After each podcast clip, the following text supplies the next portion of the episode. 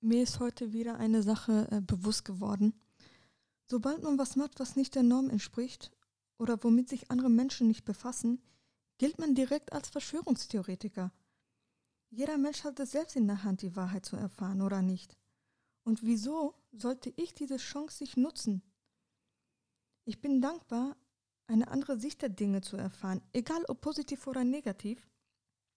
Ich selbst habe es ja selbst in der Hand, was ich an mir ranlasse und was nicht.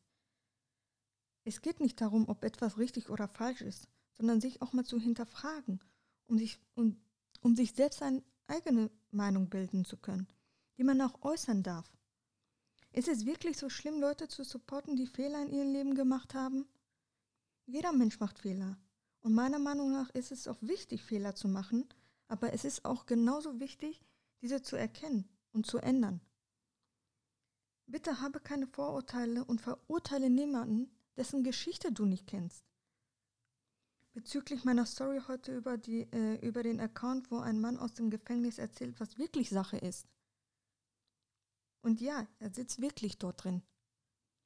Möchte ich sagen, auch wenn mich viele haten werden und womöglich auch ähm, entfolgen werden, aber mir ist es bewusst und ich mache bewusst diesen Podcast heute,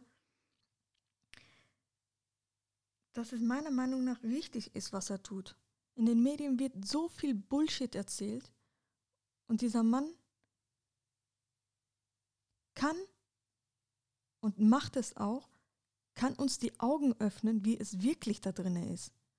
Und wieso soll ich diese Gelegenheit nicht nutzen, um mir mein eigenes Bild davon zu machen? Und vielleicht hörst du das auch irgendwann mal persönlich. Ich respektiere dich so, wie du bist und ich bin auch dankbar, dass du so mutig bist und das Ganze machst.